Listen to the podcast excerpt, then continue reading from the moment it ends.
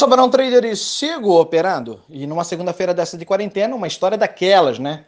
O cara sai do meu grupo, mas antes de sair ele diz: Porra, acabei de ferrar com toda a minha família. E aí o pessoal ficou todo de antena em pé, né?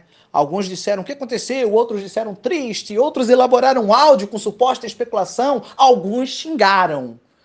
E aí, como eu não sou bobo nem nada, fui atrás para saber o que aconteceu com o menino. E eu perguntei: o que, que tu aprontou? Ele falou: Cara, eu acabei de queimar todo o meu dinheiro. Eu falei, tá, e perdeu quanto? R$ 1.500. Eu falei, tá, R$ 1.500 não é tanto dinheiro assim, né?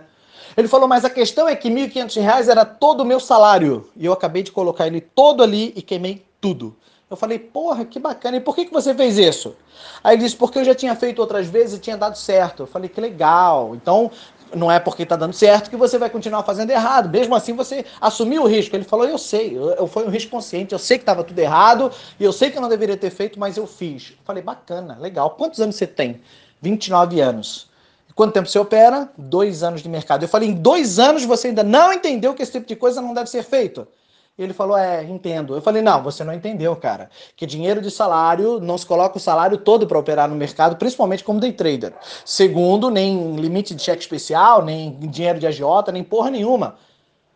Aí ele falou: Cara, minha mulher vai me matar a hora que eu souber. Eu falei: Não, vai me matar não. Mas de uma coisa você pode ter certeza. Sai do mercado, cara. O mercado não é para você, você não tem o perfil. Isso que você fez não é ser trader, isso aí é ser um demente. Aí ele falou, pô, Barão, obrigado. Eu falei, é. Aí alguns de vocês vão dizer assim: ah, você tá chutando cachorro morto? Não, tô chutando cachorro louco. Porque não dá dois palitos esse cara vai arrumar grana de novo para operar. Isso é comportamento de quem tá viciado, é craqueiro do, do, do, mercado. Não é trader, é o cara que compreendeu de uma forma errada, equivocada. E agora, numa quarentena, onde tá todo mundo preso dentro de casa, ele e a família passaram fome porque ele decidiu alimentar o seu vício e não o seu ofício. São duas coisas muito distintas. No mercado financeiro você não coloca tudo que tem, você não alavanca dinheiro do seu salário, não usa dinheiro de cheque especial nem de cartão de crédito. Se você faz isso, você é um demente e não um trader.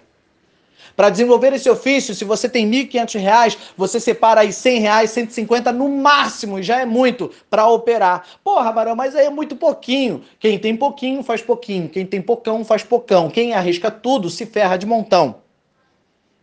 Ser trader é ter responsabilidade. Quando você coloca o dinheiro de contas essenciais de água, luz e, e, saúde da tua família, dos teus filhos, você não é um profissional da área, você é só mais um aventureiro que de forma equivocada e demente se arriscou e colocou todo mundo no buraco com você.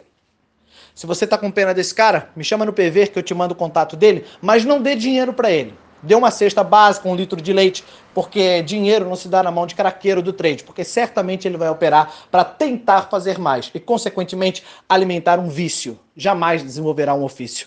Se você quer ser um profissional da área, jamais tenha esse tipo de atitude. Não coloque, não arrisque a vida dos seus filhos, o alimento dos teus filhos e da tua família, da tua casa. Tenha decência. Não coloca toda a tua estrutura em cash. Seja responsável. Para essa e outras dicas, mande seu nome que eu te coloco na minha lista de transmissão. E se você é esse tipo de demente, não manda seu nome não.